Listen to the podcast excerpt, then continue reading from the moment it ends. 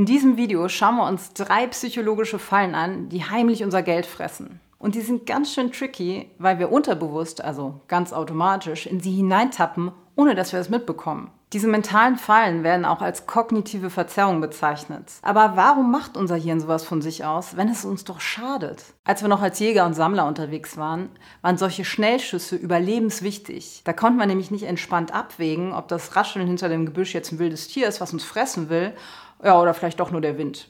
Darum sind wir darauf trainiert, super schnell zu reagieren und was einzusortieren, auch wenn heutzutage eine rationale Abwägung in 99 Prozent der Fällen sinnvoller wäre.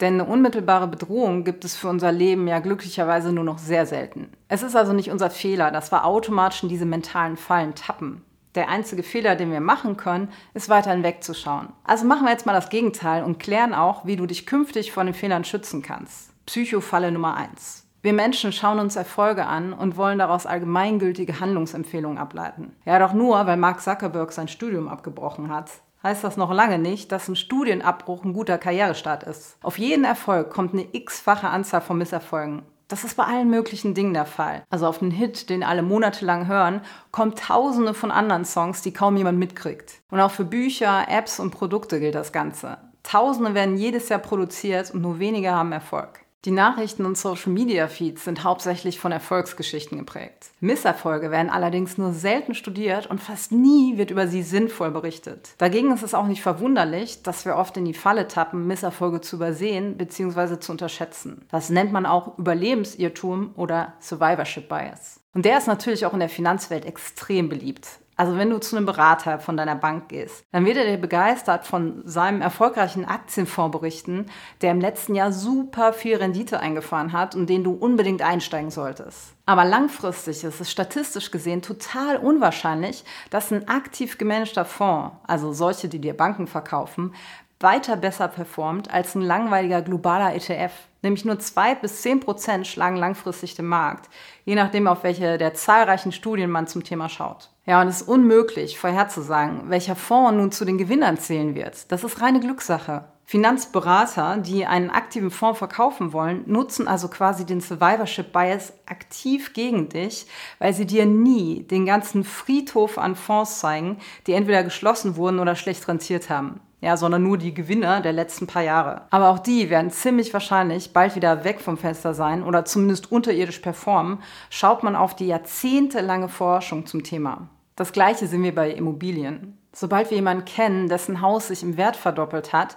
leiten wir daraus ab, dass ein Eigenheim grundsätzlich ein gutes Investment sei. Wenn wir auch hier auf die Daten schauen, ist aber das Gegenteil der Fall. Aber logischerweise geben uns die Leute in unserem Umfeld seltener Bescheid, wenn es mit dem Eigenheim nicht so gut läuft. Schau dir gerne unser ausführliches Video zu der Frage Mieten oder Kaufen an, wo wir das Ganze belegen. Wenn wir also den Survivorship Bias nicht auf dem Schirm haben, dann gehen wir schnell viel zu große, unnötige Risiken ein. Denn dann verlassen wir uns auf die Methode von irgendjemandem, der richtig viel Glück hatte und denken, dass wir das genauso nachmachen können. Aber wir sehen den ganzen Haufen von gescheiterten Investoren nicht, die auch dachten, sie hätten das System gehackt und die beste Methode entdeckt. Die Folge ist dann, dass wir uns gerade dazugesellen können, weil wir mit großer Wahrscheinlichkeit viel Geld verlieren werden oder es sogar ganz weg sein wird. Um sich gegen den Survivorship Bias zu wehren, hilft es nur, auf langfristige Daten zu schauen. Nur so können wir nämlich mit hoher Wahrscheinlichkeit allgemeingültige Handlungen überhaupt ableiten. Wenn du von irgendwelchen Erfolgsgeschichten hörst, dann frag dich immer, war hier in erster Linie Glück im Spiel oder handelt es sich um eine Methode, die statistisch gesehen mit großer Wahrscheinlichkeit zum Erfolg führen wird? Um bei unserem Beispiel zu bleiben, vertraust du auf das vermeintliche Geschick von Fondsmanagern, die statistisch gesehen so gut wie nie den Markt schlagen oder nimmst du einfach stumpf die Marktrendite über globale Aktien-ETFs mit und brauchst nicht auf Glück zu hoffen? Psychofalle Nummer zwei.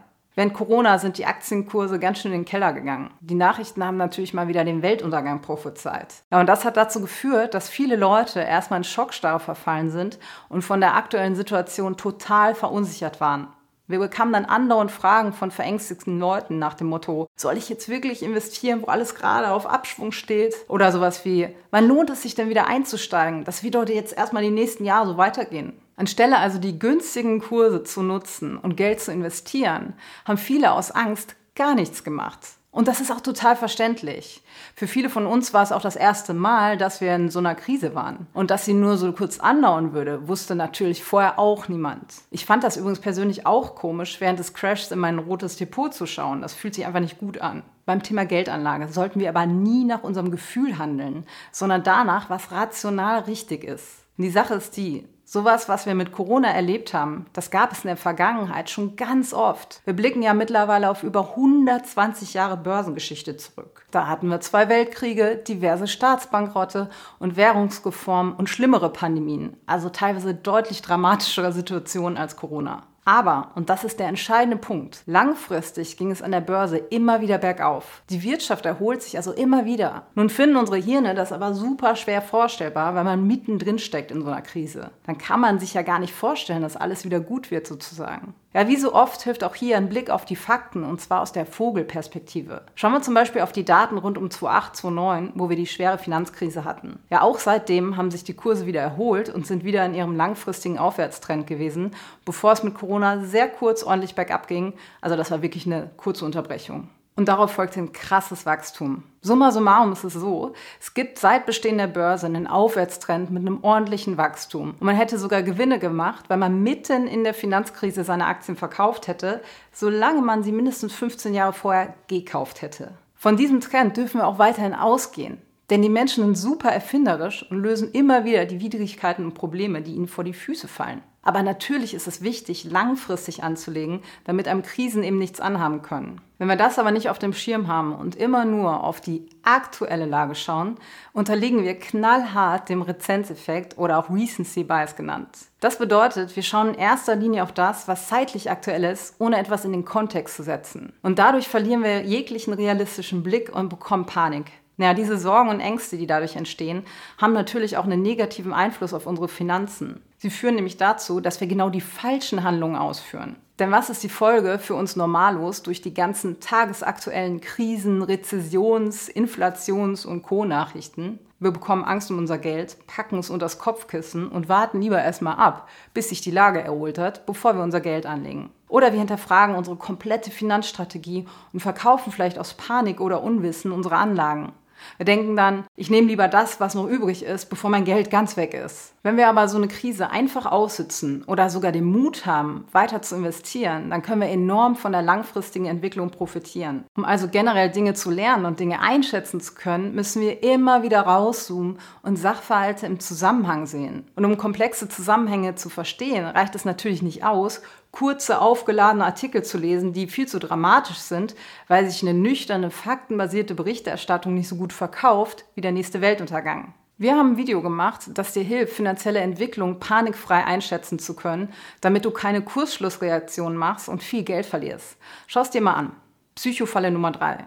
Strauße bauen Nester für ihre Eier in den Boden und stecken ab und zu den Kopf hinein, um die Eier zu drehen. Das hat zu dem Mythos geführt, dass diese Vögel ihren Kopf in den Sand stecken, wenn sie eine Bedrohung spüren. So würden sie angeblich eine Bedrohung nicht wahrnehmen, sondern sie ignorieren und hoffen, dass sie verschwindet. Strauße verhalten sich nicht wirklich so, Allerdings tun es Menschen oft. Wir verschieben dann wichtige Aufgaben, wie unsere Finanzen zu regeln, bis ins Unendliche, weil wir Angst vor der Realität haben. Zum Beispiel berichten uns immer wieder Teilnehmer unseres Online-Programms, wie sie sich vorher gefühlt haben. So auch Julia. Ich habe das Thema Altersvorsorge lange, lange vor mir hergeschoben und letztes Jahr dann einen Riester-Vertrag abgeschlossen, damit ich das Gefühl habe, zumindest irgendwas gemacht zu haben. Mit dem Wissen, dass es nicht wirklich was bringen wird und das Thema damit nicht erledigt ist. Sie hatte also irgendwas gemacht und dann einfach die Augen verschlossen. Warum läuft das denn so? Wir Menschen sind einfach von Natur aus keine rationalen Wesen, sondern von Emotionen getrieben. Unser Gehirn kann es bei den scheinbar einfachsten Sachen behindern, damit es sich nicht dem Schmerz aussetzen muss,